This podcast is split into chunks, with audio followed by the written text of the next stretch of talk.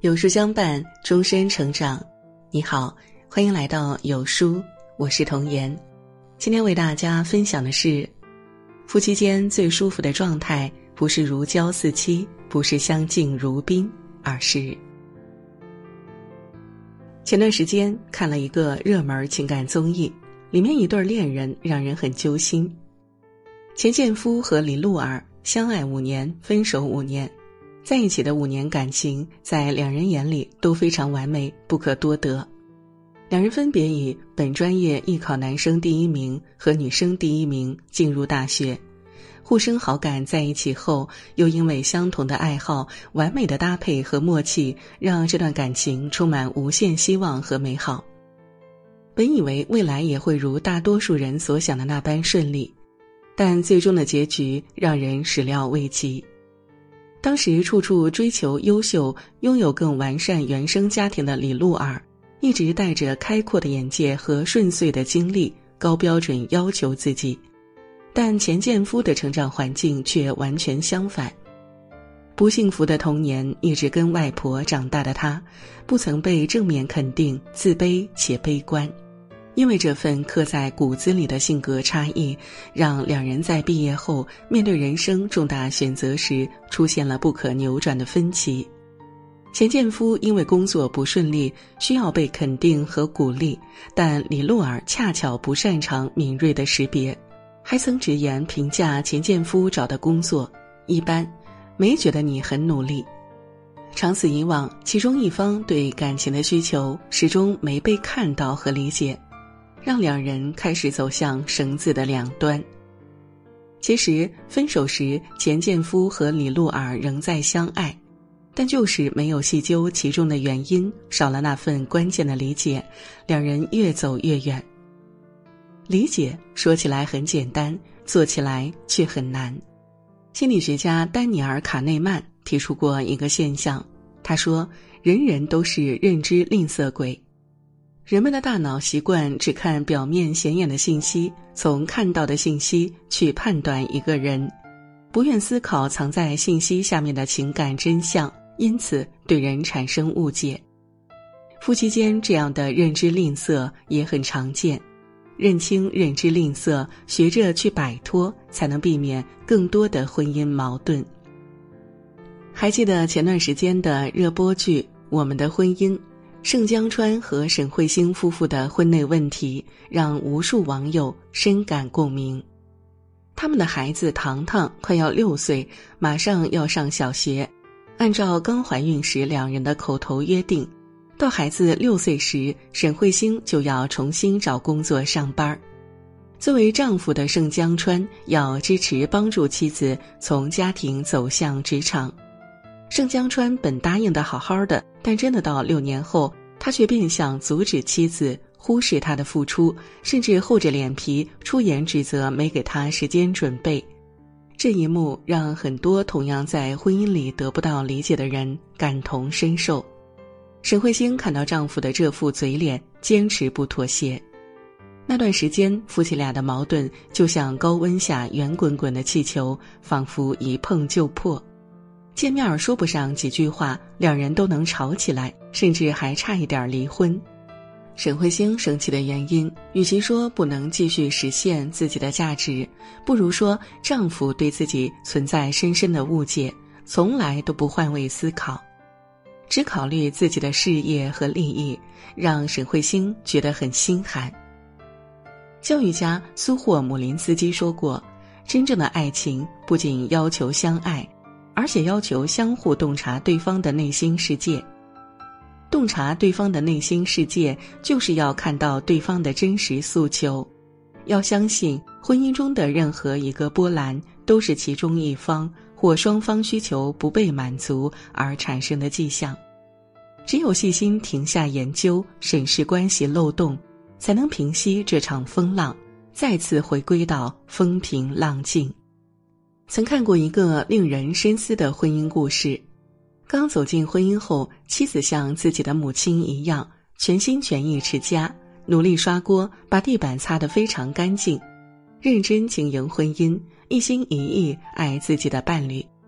但一段时间后，她发现自己并不快乐，丈夫好像也不快乐。她心想，可能是地板擦得还不够干净，饭菜烧得还不够好，于是更加努力的整理家务，把这些事儿都做到完美。但两人还是快乐不起来。一天，这位妻子还是像往常一样擦地板，丈夫说：“老婆，来陪我听一下音乐。”妻子脸上不悦地说：“没看到还有一大半地方没有擦吗？”这句话一说出口，他就想起了自己的母亲。母亲在家中也经常对父亲说起同样的话，他意识到自己正在重演父母亲的婚姻。带着这种惊愕，她问丈夫：“你需要什么？”“我需要你陪我听听音乐。家里脏一点没关系啊，以后帮你请个佣人，你就可以陪我了。”丈夫这样说。“我以为你需要家里干净，有人煮饭给你吃，有人为你洗衣服等。”妻子一口气说了一串丈夫或许需要的事儿。那些都是次要的呀，我最希望你陪陪我。原来妻子一直用做家务的方法去爱对方，去爱这个家，但丈夫需要的仅仅是陪伴。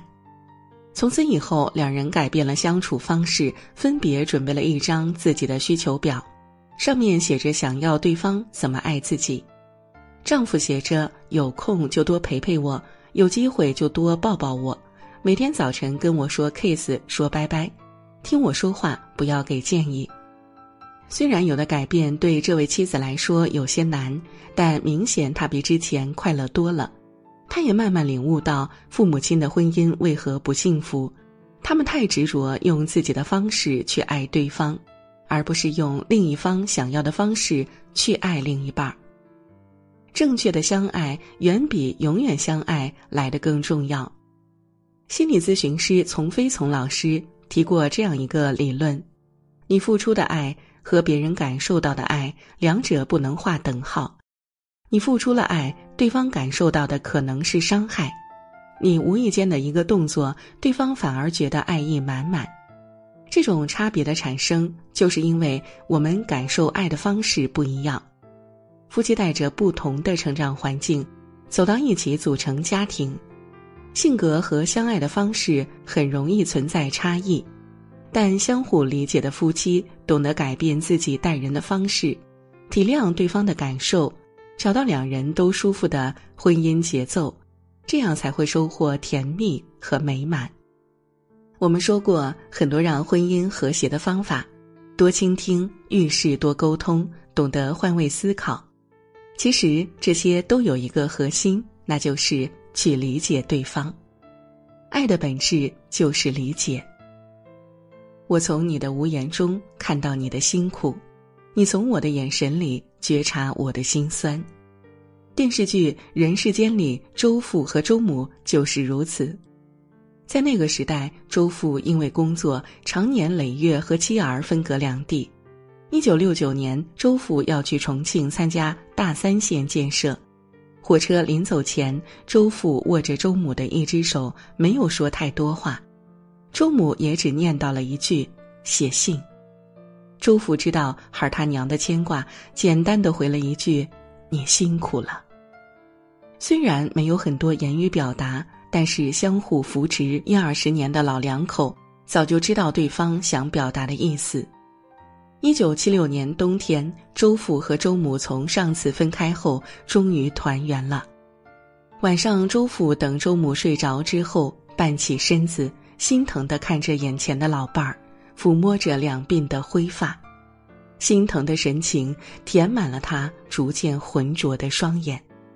周父和周母的爱情没有卿卿我我的轰动，只有细水长流的理解和陪伴，把婚姻过成了一汪清澈的湖水，给彼此和三个孩子一个稳定的家。执子之手，与子偕老。如果说世界上最浪漫的爱情是什么样的，一定少不了伴侣之间的不离不弃和互相心疼。你替我扛风躲雨，我就做碗热汤等你回来。见过一个读者的留言：相互理解、相互包容的婚姻，就是咖啡也能喝出蜂蜜的味道。我理解你是比我爱你更动听的语言，简单的四个字就能化掉所有的辛酸和不易。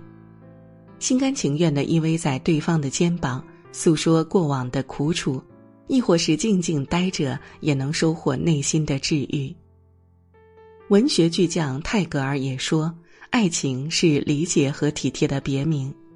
主动理解他人的人，才能在相处中习得爱人的能力。感受到被理解的人，也会在关系中收获满满的安全感，更加离不开对方。”点亮再看，愿你从今天开始，带着一颗理解的心，给对方一个优质的爱人，给自己一个美满的婚姻。